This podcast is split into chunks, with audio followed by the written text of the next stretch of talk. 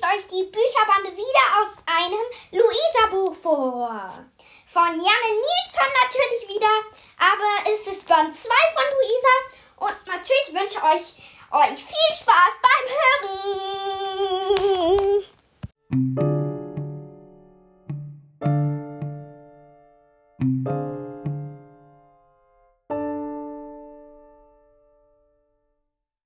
Samstag, 30. April, 23 Uhr, 10 nachts.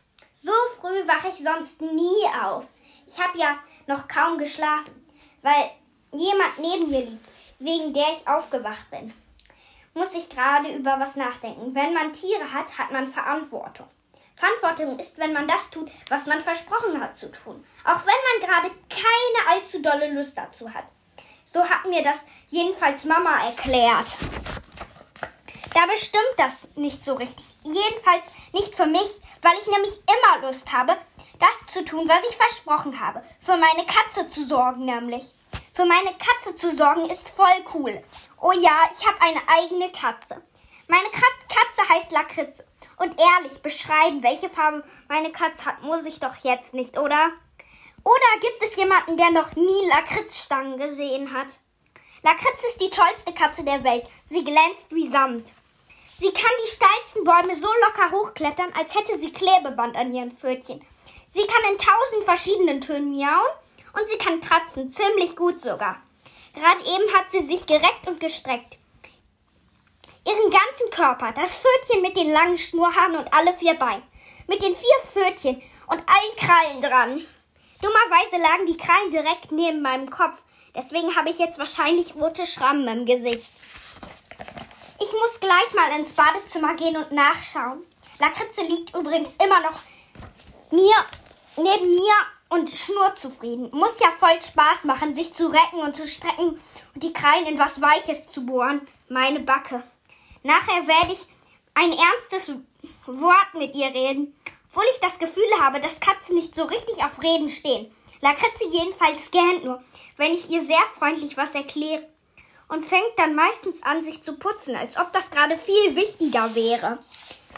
Und wenn ich dann immer noch rede, geht sie einfach weg, ganz langsam, um mir zu zeigen, wie wenig sie sich für das interessiert, was ich so sage. Pff, manchmal denke ich, ein Hund wäre auch nicht schlecht gewesen. Ich glaube, Hunde hören viel eher auf das, was ihre Frauchen sagen. Aber wenn man ein, wenn man mal eine Katze hat, kann man die nicht einfach gegen ein anderes Tier eintauschen. Das ist nämlich auch Verantwortung. Ist ja klar. Man kann ja auch nicht kleine Schwestern gegen große Ponys eintauschen oder so. Obwohl, hey, wäre das nicht eine super Pony-Prima-Idee? Ich kann dir sagen, Tagebuch. Meine kleine Schwester Linette würde einen klasse Island-Pony abgeben. Das sind ziemlich große, zottelige Dinger. Die habe ich mal im Fernsehen gesehen. Linette ist ebenfalls ziemlich zottelig. Das passt also. Und Pipups, meine Pipups kleinste Schwester, wäre das perfekte Shetland-Pony. Shetland-Ponys sind ganz kleine Ponys.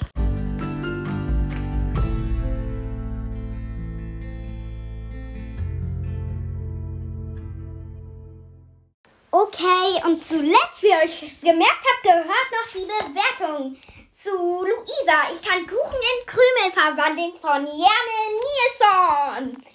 Okay, wieder ist wie im ersten Band nicht drin, dass es ein Tagebuch ist. Das heißt ein Sternabzug. Das ist mal wieder ganz einfach. Und weiter geht's. Ob sich die Autorin wirklich Mühe gegeben hat bei dem Buch? Ich finde ja, es ist ein gutes Buch. Die hat sich da richtig Mühe gegeben, finde ich. Und das heißt, vier Sterne ist unser Ende, zu dem wir kommen. Und dann, glaube ich, ist die Bewertung abgesprochen. Ihr könnt zu Hause übrigens auf einem Blatt meine Fragen notieren und die dann selbst beantworten auf einem Blatt Papier. Ich wette, ihr habt jetzt mal dieselben Antworten wie ich aufgeschrieben. Tschö, meine Bücherbande-Fans!